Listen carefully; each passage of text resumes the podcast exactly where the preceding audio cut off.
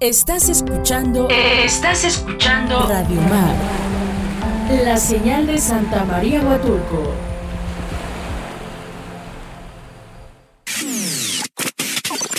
¿Qué tal Huatulco? Un programa para platicar de cultura, de transformaciones sociales, de viajes, comidas y chucherías, en fin, de aquellas cosas que nos mueven y nos promueven. Cusulunu.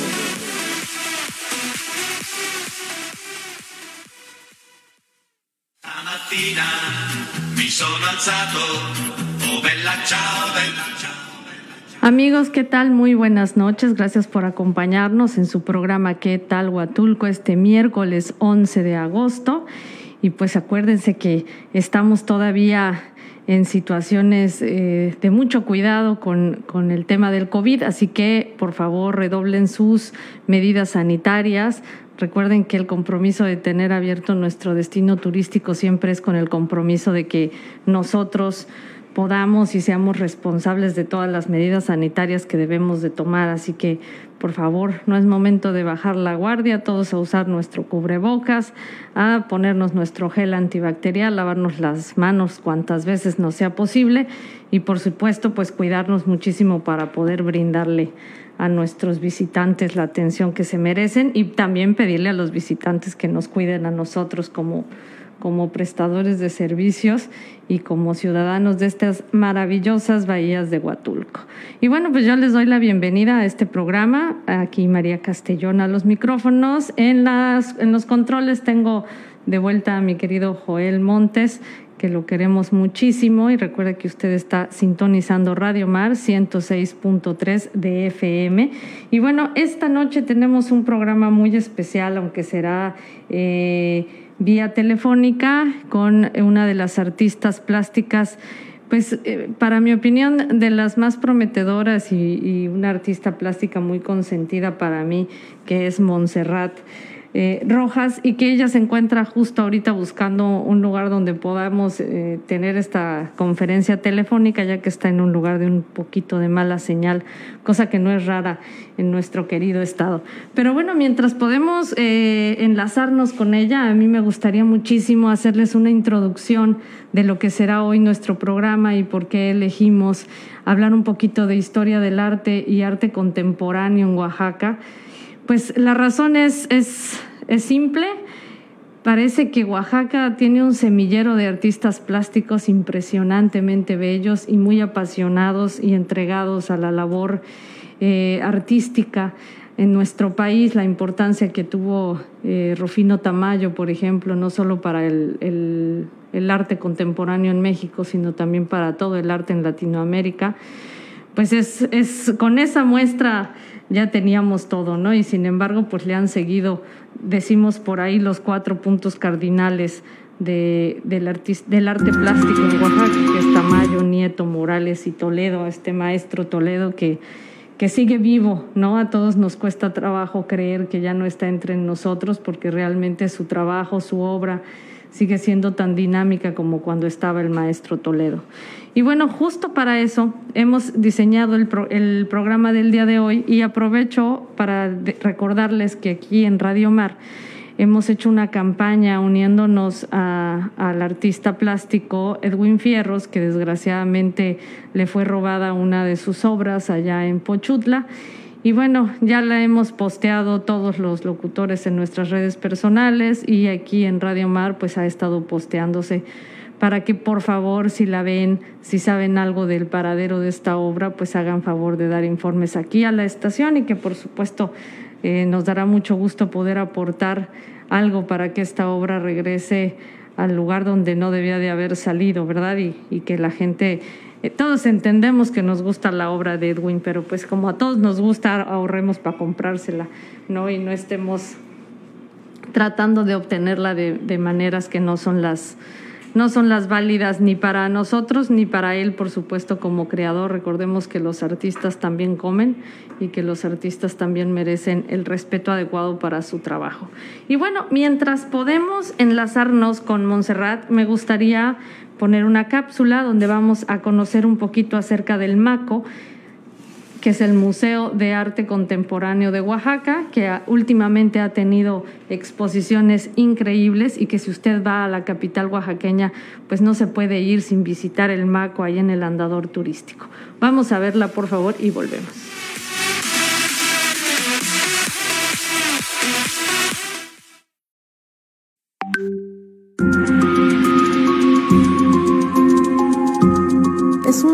Edificio de finales del siglo XVII. Eh, era una casa de un mayorazgo, la familia Lazo de la Vega y la familia Pinelo vivieron aquí. Por alguna razón se le conoció como Casa de Cortés. En algún momento fue vivienda, fue, había muchas eh, familias viviendo aquí eh, como una especie de vecindad, había oficinas, había imprentas y a partir de 1992 es sede del Museo de Arte Contemporáneo de Oaxaca finales de los 80, muchos artistas oaxaqueños empezaron a regresar a Oaxaca después de algunas residencias fuera del país, siempre con la necesidad o con la inquietud de que en Oaxaca hubiera un museo de arte contemporáneo, un espacio para exhibir el quehacer artístico de aquel momento. Se juntan y junto con el gobierno del estado, sensible a esta, ante esta petición y se logra... Eh, pues coincidir pues que en, este espacio debería de estar el Museo de Arte Contemporáneo de Oaxaca. El museo cuenta con 16 salas de exposiciones temporales. Lo que intentamos en el museo es tener a, lo largo del año, de cada año, una propuesta o propuestas de artistas locales, de artistas nacionales y de artistas internacionales. Eh, el MACO es una ventana de lo que sucede en el, en el mundo, en el quehacer artístico, y que se, la principal función es que los oaxaqueños tengamos como la posibilidad de ver todo esto que sucede fuera en Oaxaca. Lo que buscamos en cada artista es que haya una sensibilidad, que puedan trabajar con el contexto del museo. No solo me refiero al edificio y, al, y a la ciudad, sino al estado de Oaxaca. Para esto también hay un consejo curatorial o consejo técnico dentro del museo de la estructura pues del museo que revisa las propuestas y que invita a artistas o que eh, evalúa pues eh, cuáles podrían ser las posibilidades para un año de exposiciones y entonces poder eh, calendarizarla pues.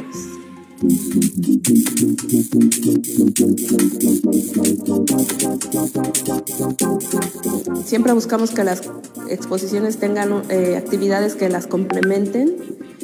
Eh, para eso hay charlas, hay algunas eh, ponencias o conferencias, pero también tenemos proyecciones, tenemos también un festival de artes vivas que tiene que ver con performance. Pues tratamos de llegar o de acercar a todo el público.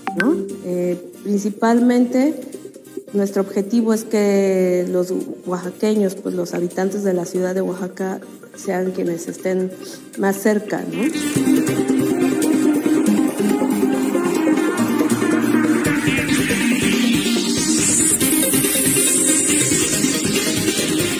Bueno, pues mi deseo es que hayan disfrutado este recorrido por el Museo de Arte Contemporáneo de Oaxaca, los esperamos siempre aquí en el museo, el MACO, que está abierto de 10 y media de la mañana a 8 de la noche para visitas de escuelas o de grupos de comunidades y de tu trabajo. Eh, la entrada es libre a estos grupos y la visita guiada también es eh, gratis. Eh, estamos en el andador turístico en la calle de Alcalá 202, al lado de la biblioteca pública.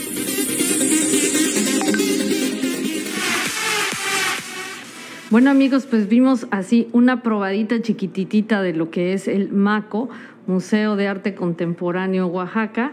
Y bueno, la verdad es que es para enamorarse. Oaxaca es para venir a enamorarse y vivir enamorado el resto de tu vida, porque de verdad que el arte plástico en nuestro estado es maravilloso. Y bueno, vamos a tener oportunidad de hablar un poquito de cómo el arte zapoteco, mixteco fue importante desde tiempos precolombinos, antes de la llegada de los españoles, y cómo hemos ido desarrollando un poco este arte hasta hoy ser eh, expositores importantes a nivel mundial de la obra plástica de, los oaxaqueños y las oaxaqueñas. Entonces, por favor, no se vayan, continúen con nosotros aquí en su programa ¿Qué tal Huatulco? Que esta noche estamos de arte aquí en Radio Mar 106.3 de FM. Amigos, muchísimas gracias por regresar aquí con nosotros a su programa ¿Qué tal Huatulco? Y bueno, pues esta, esta tarde estamos teniendo como algunos eh, problemitas para contactarnos vía telefónica. Parece que la señal no está muy de nuestro lado. Sin embargo, bueno, pues eh, justo lo que estábamos platicando antes de ir al corte era eh, pensar por qué el, arte oaxaqueño tiene tanta importancia hoy a nivel internacional. Y yo creo que no es hoy, ¿eh? yo creo que siempre lo ha tenido. Antes del corte platicábamos un poquito del el gran esplendor del arte zapoteco, pues lo vemos reflejado en Monte Albano, una ciudad fundada 500 años antes de la era cristiana. Y imagínense que, bueno, pues era una ciudad que estaba a la altura de Tenochtitlan, que era, por supuesto, una de las ciudades más importantes eh, de Mesoamérica y donde ocurrían muchísimos tratos comerciales. De ahí que la, la, importancia de que los artistas, tanto zapotecos como mixtecos, hubieran podido tener a su cargo los decorados de la misma Tenochtitlan, hay decorados mixtecos y, zapotecos también en Teotihuacán. Y bueno, poco a poco, sobre todo el mixteco se fue eh, posicionando como un gran decorador y un gran eh, artista de los murales de estas ciudades impresionantes. ¿no? Y bueno, pues así es como también nosotros pudimos dejar huella en el mundo prehistórico y que impactó, por supuesto, a los españoles mismos que después utilizaron algunas de nuestras técnicas y, por supuesto, de nuestros artesanos para los trabajos que se llevaron a cabo en las iglesias, estas iglesias bellísimas que bueno, hoy nos dan como resultado, por supuesto, la ruta dominica que viene desde el estado de Morelos hasta Chiapas y pasa por nuestro estado de Oaxaca, dejando de verdad a su paso grandes obras maestras que tienen que ver con este sincretismo que existe y que yo en lo personal lo he visto de manera muy, muy viva en Oaxaca, más que en ningún otro lado. Eh, el sincretismo que nos permite entender el mundo y el inframundo eh, como se entendía en el mundo zapoteco, eh, plasmado en las mismas iglesias y con algunos rituales también de danza, por ejemplo, en Justlahuaca, también en la zona de, de Collantes. Ellos, ellos eh, comparten el bailable de los diablos, ¿no? Y bueno, pues es verdaderamente sorprendente poder ver a los diablos salir de las iglesias, ¿no? En Semana Santa y tener este tipo de, de, de combinación de lo mundano y lo sagrado, ¿no? O solamente de, de, lo sagrado, entendido desde otro punto de vista. Entonces, el arte oaxaqueño es esta combinación maravillosa entre una cosa y otra. Y hay un, hay un estudio, un escrito, perdón, un ensayo que hizo Octavio Paz refiriéndose exclusivamente al arte contemporáneo. Y para hablar del arte contemporáneo, pues tenía que hablar de muralistas. Y para hablar de muralistas, tenía que caer forzosamente en nuestro queridísimo Rufino Tamayo.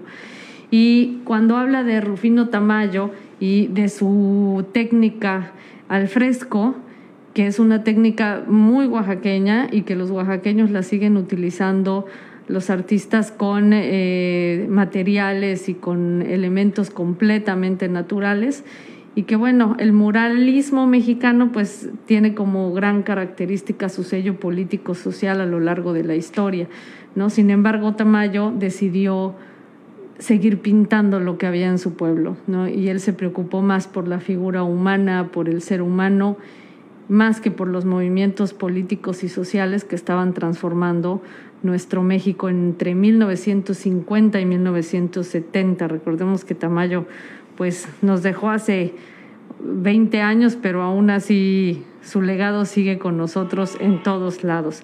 Y en este ensayo, que lo pueden encontrar en Nexos, Dice Octavio Paz, los artistas de Oaxaca, hábiles y laboriosos, han trabajado con dos manos. La derecha, que se ha ocupado del mundo visible, lo real, razonable y racional, y la mano izquierda, que por su parte se ha encargado de cifrar los mitos, leyendas, sueños con sus criaturas fantásticas, seres imaginarios y metáforas de la creación. Y a mí esto me parece de verdad fabuloso ¿no? porque no necesitamos ir al artista clásico y el artista estudiado en las grandes academias que existen hoy en Oaxaca o en la Ciudad de México para encontrar artistas bellísimos que nos dejan en el corazón una huella pues muy, muy, muy especial. Y es el caso justamente que me gustaría que pudiéramos ver ahora eh, el taller Manos que Ven. Les vamos a pasar una capsulita para que veamos y conozcamos el trabajo de José García Antonio, mejor conocido como el Señor de las Sirenas, un artista invidente oaxaqueño que tiene mi reconocimiento, mi amor, y ya les platicaré algunas anécdotas con el maestro José García.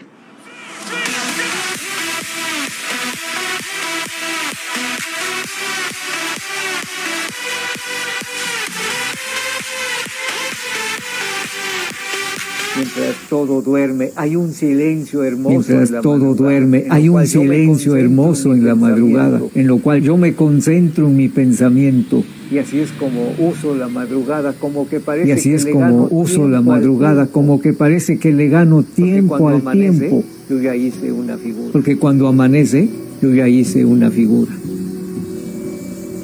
La luz viene de un fuego. La luz que viene de un fuego. Hoy no hubiera Y yo creo que sin luz, hoy no hubiera vida. La luz que yo tengo, la tengo en la memoria. La luz que yo tengo, la tengo en la memoria.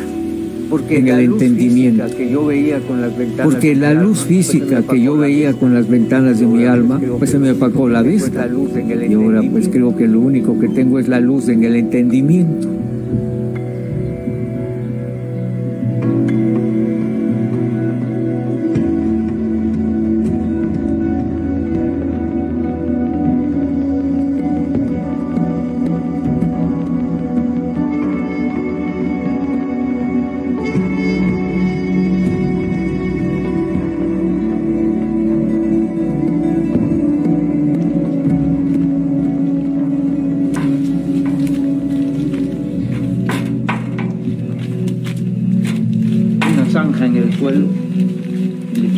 Zanja en el suelo, y le echaban lumbre aquella zanja y, y se hacía brasa encendida.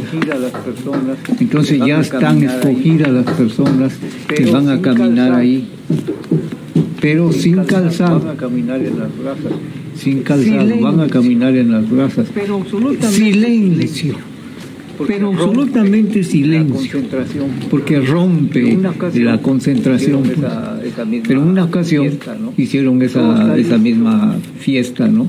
Y todo está listo. A, caminar y Llegó el momento que empezaron a, mirando, caminar y toditos están mirando, pero silencio. Cuando Me iban en los brazos guau, caminando. guau. Cuando un perro, wow, wow, wow, se rompe la concentración y saltan quemados. Se chamuscaron los solito, solito concentrado. Y tengo que solito, solito concentrado y llego. Pero si alguien me distrae, Sí, pero si alguien me distrae, Ya se pierde. me pierdo.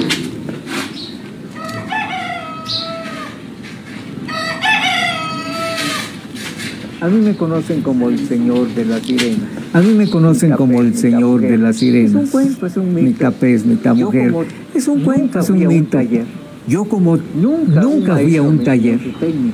Nunca un maestro me mí. enseñó su técnica. Porque empecé Es un talento para mí cuando era niño. porque empecé Yo jugando. recuerdo que cuando era niño. llueve, Yo recuerdo corre que cuando llueve, escarba, y eh, corre agua por las calles y sale escarba y hace arroyuelos y Yo abajo sale una placa de un barro yo chicloso. Yo iba a sacar ese barrito cuando tenía yo de de jugar, 7 a 8 años, buscaba la forma de jugar, de divertirme. Con mis amiguitos, mis contemporáneos. Esa fue mi forma de divertirme cuando era 15 niño hasta mi adolescencia de 15 años.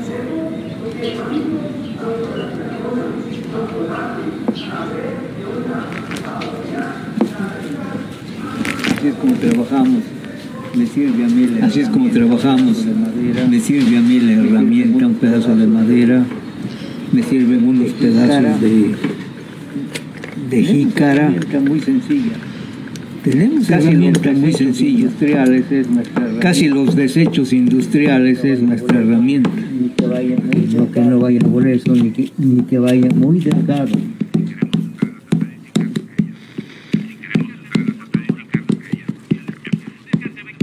como que ese ser supremo Como que, que Dios ese ser supremo como que me dio le llamamos Dios, un regalo. Como que me dio un galardón, un regalo, una mujer hermosa.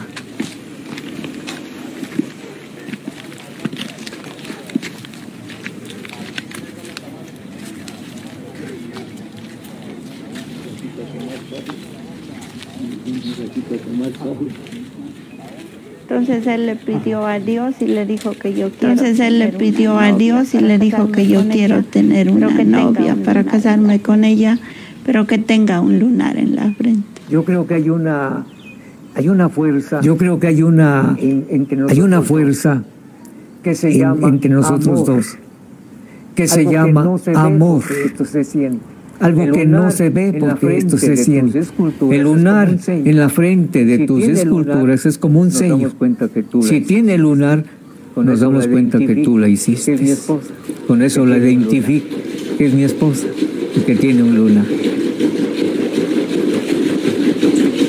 Esta bebida se llama chocolate. Esta bebida se llama chocolate atole, le llamamos acá en el pueblo.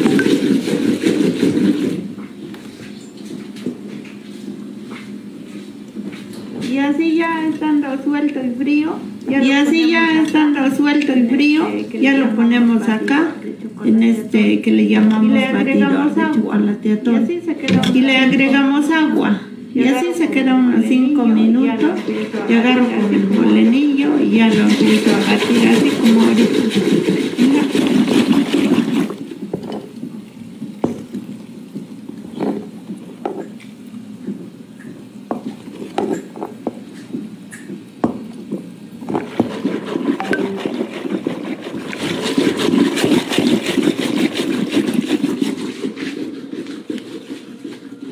Nosotros los oaxaqueños, bueno, en los pueblos comemos nosotros los oaxaqueños, bueno, en los pueblos comemos mucho frijol negro, que se le pone pasote, cebolla y ajo y salita al gusto.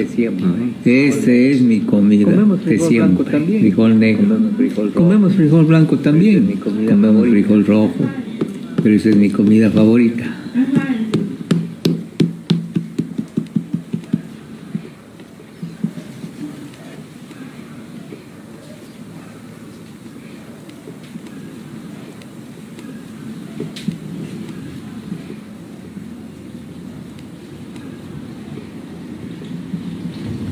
Y ciertamente que las figuras que hago Sí, Pues ciertamente que que las figuras que hago en un Pues tengo que esperar que se sequen. a pura sombra en un secado No lento, a pura sombra, no abre. con el calor del Pero sol porque se deteriora, se abre, se secó, pero esa entonces pura sombra.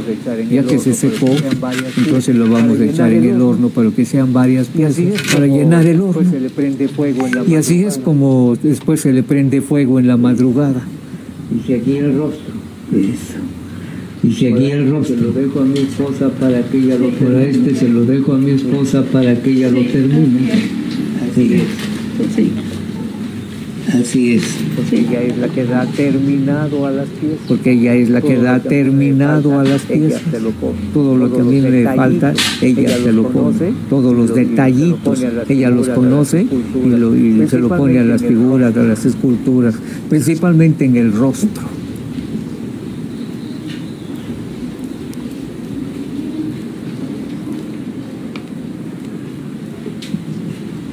Cuando mi esposo ya no veía, cuando mi esposo ya no veía, me decía mi esposo que ya no, no te avergüenzas de mí, que ya no ves. Y le digo, ¿por qué? Si eres mi esposo. Derecho, aprendí a caminar derecho y nada de hacerle al jorobazo. Y así camino sino derecho. Algunos que me ven Sí. dicen, Y así camino derecho. Algunos que me ven dicen, tú no estás ciego, mira, caminas bien.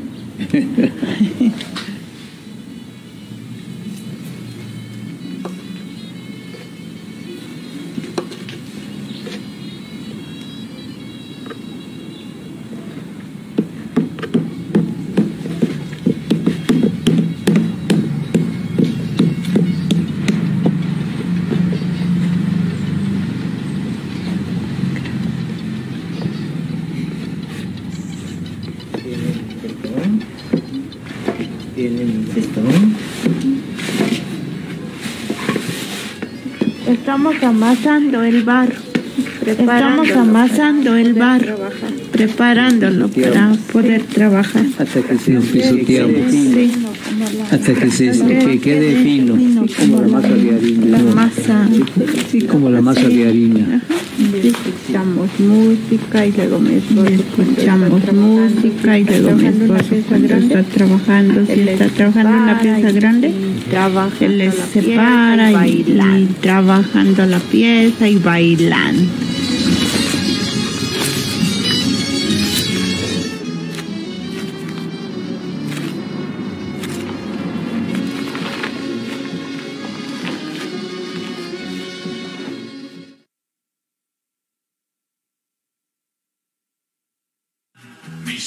Oh.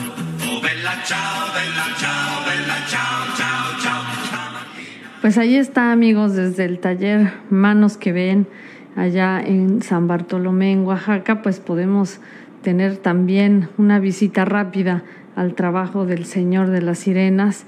Y la verdad es que es una persona que como podemos apreciar su, su, su valor humano es increíble, su calidez, su cariño, pero sobre todo la humildad que tiene para seguir reconociendo que día a día aprende cosas nuevas y que todo el tiempo está tratando de hacer historia, como él dice, primero con mi familia y después con mi cultura. Y bueno, pues hoy ya vemos obras del maestro eh, en todo el mundo, en Alemania, en Berlín, en el aeropuerto hay una sirena oaxaqueña dándole la bienvenida a la gente y es justamente del Señor de las Sirenas.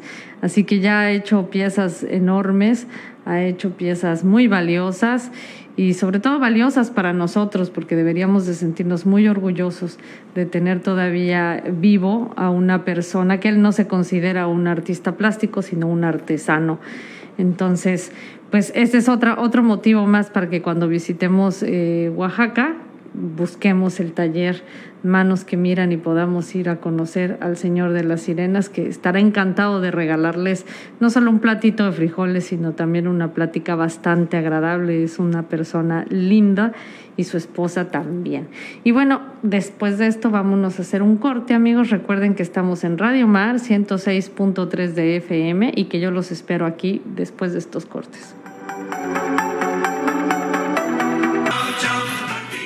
Gracias amigos por continuar con nosotros aquí en su programa ¿Qué tal Huatulco? Este miércoles 11 de agosto y bueno pues yo María Castellón les agradezco profundamente que me reciban donde quiera que me reciban, en su sala, en su cocina, en su auto, en su negocio, en donde quiera que estén escuchándome. Muchísimas gracias, espero pues cumplir con un programa que les sea atractivo y que les resulte interesante, porque a mí la verdad es que este tema del arte oaxaqueño me vuelve loca, porque pensamos, decimos Oaxaca y pensamos de inmediato en Día de Muertos, pero también pensamos en, en, en nuestra riqueza gastronómica y también pensamos en los alebrijes y también pensamos en el arte.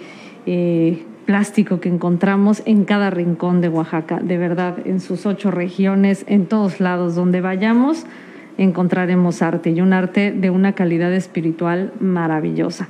Y justamente es el tema de lo espiritual lo que ha permitido el sincretismo del que hablábamos eh, antes de ver al Señor de las Sirenas y que es justo este choque de dos mundos, un, un mundo cristiano que los españoles vinieron a imponernos y el mundo eh, pues teocrático que teníamos nosotros también en los países de Mesoamérica, ¿no? Recordemos que para muchos, aunque decimos que México es un país que tenemos 32 estados, bla, bla, bla, pues para muchos, como los pueblos zapotecos y mixtecos, seguimos siendo naciones. Así que, aunque no nos guste y que solamente basta venir a, a Oaxaca para vivirlo y saber que es cierto.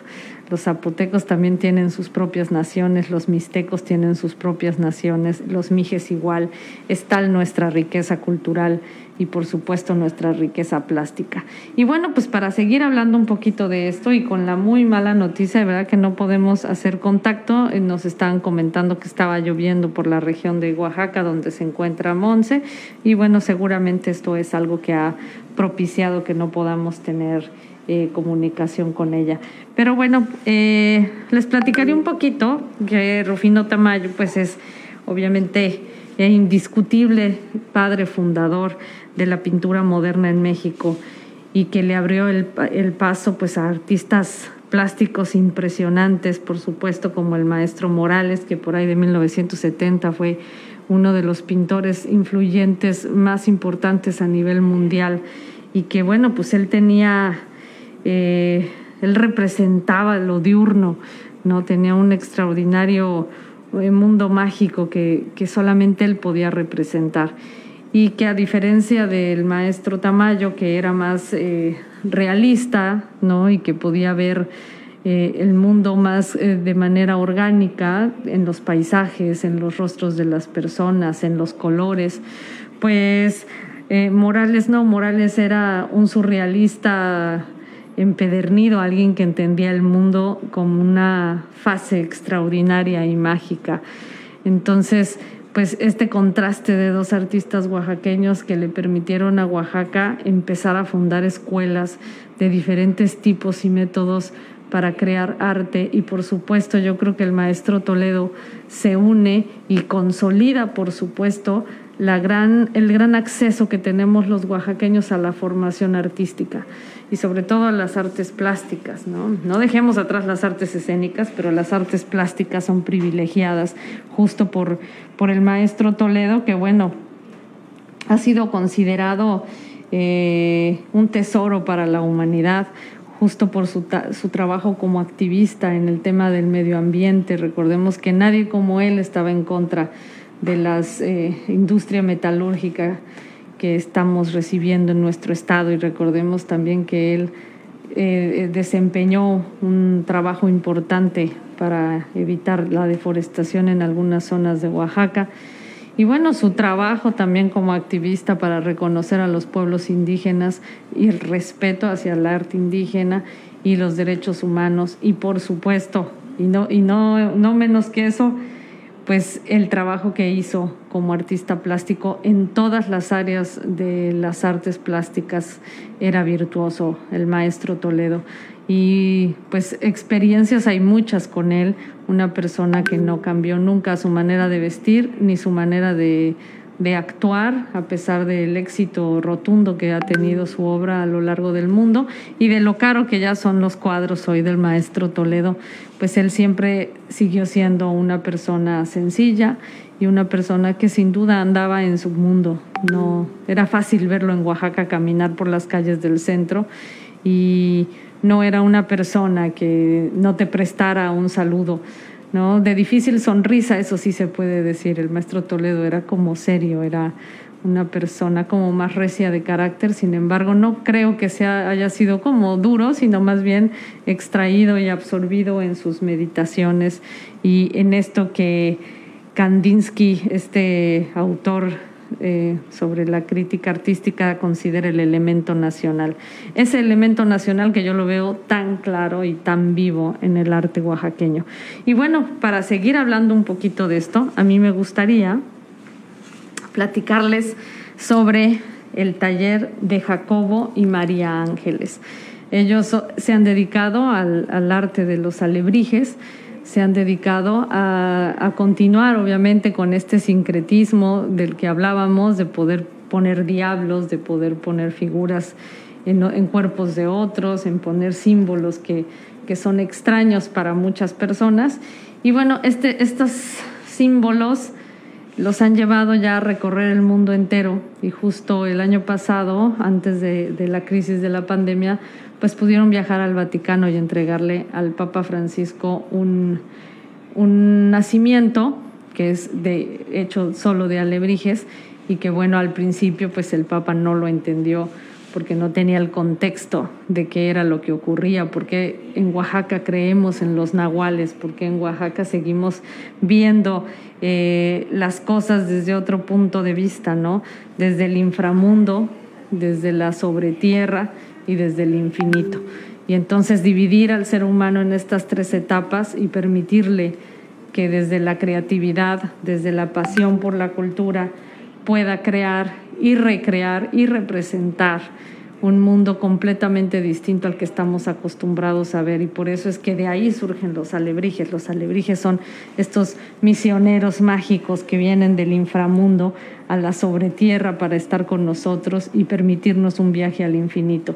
Si para ustedes esto no resulta sumamente bello, la verdad es que para mí me fascina la historia de este arte popular que existe y que bueno, cuando nosotros nos ponemos a ver la obra de, los alebrijes y vemos que no se trata de hacer puntitos nada más de muchos colores, sino que cada uno tiene un porqué y que hay, hay tanto fractales como elementos eh, codificados ahí muy interesantes de los códigos zapotecos. Entonces, es una filigrana de colores en donde se plasma una, escritura eh, espiritual que es la que contiene, por supuesto, este, estos alebrijes que pueden ser eh, un león con cara de búho, una víbora con cara de águila, ¿no? el cuerpo de un león y la cara de una rana.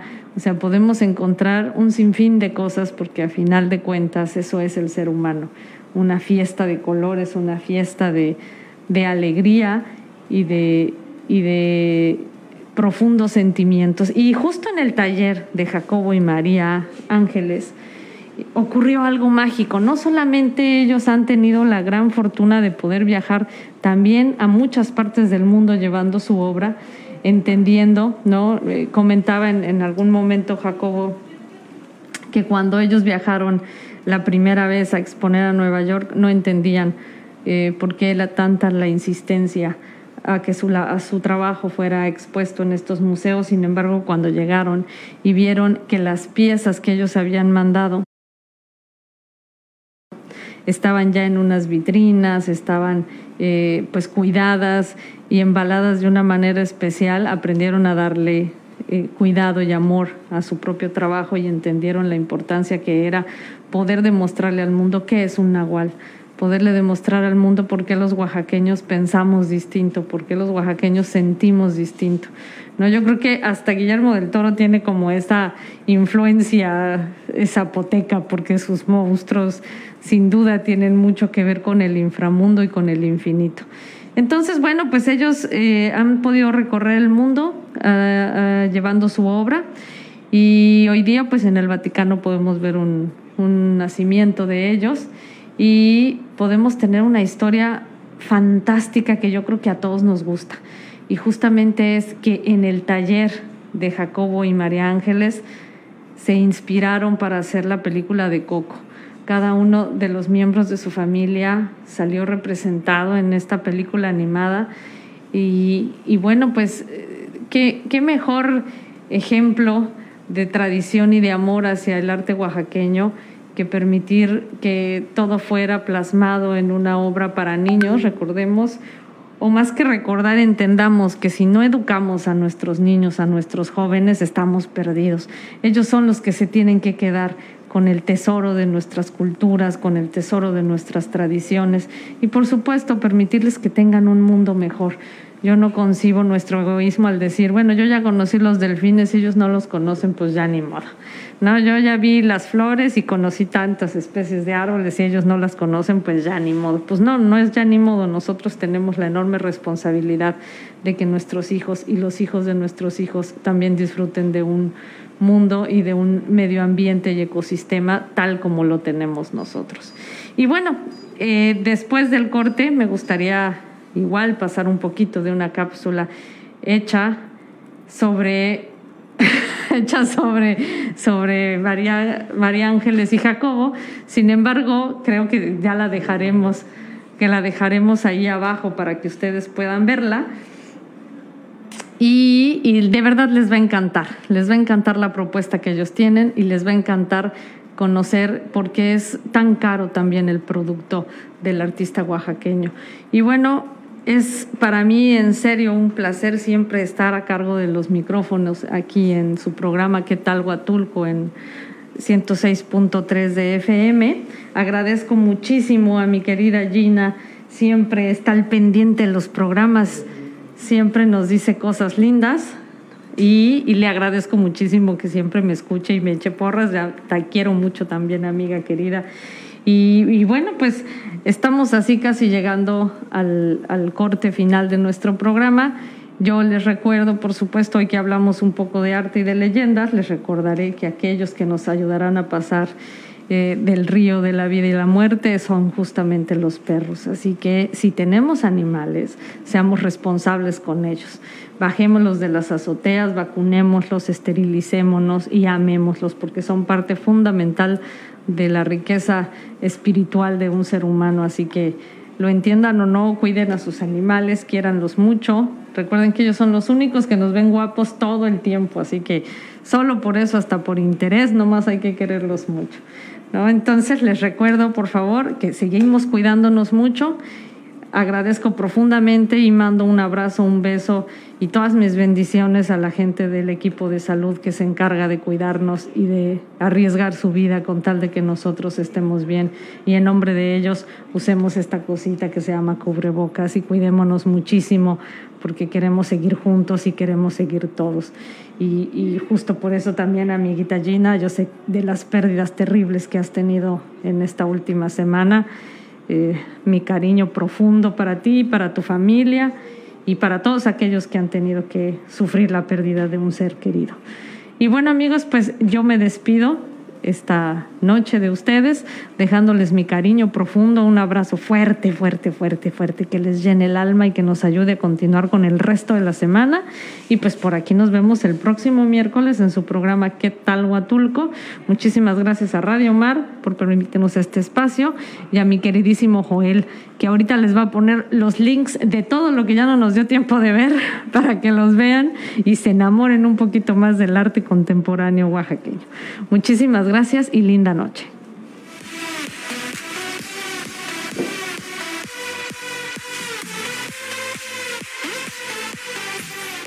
Mientras nos volvemos a escuchar, pensemos en las cosas que nos unen y nos mueven. Hasta la próxima. ¿Qué tal, Huatulco?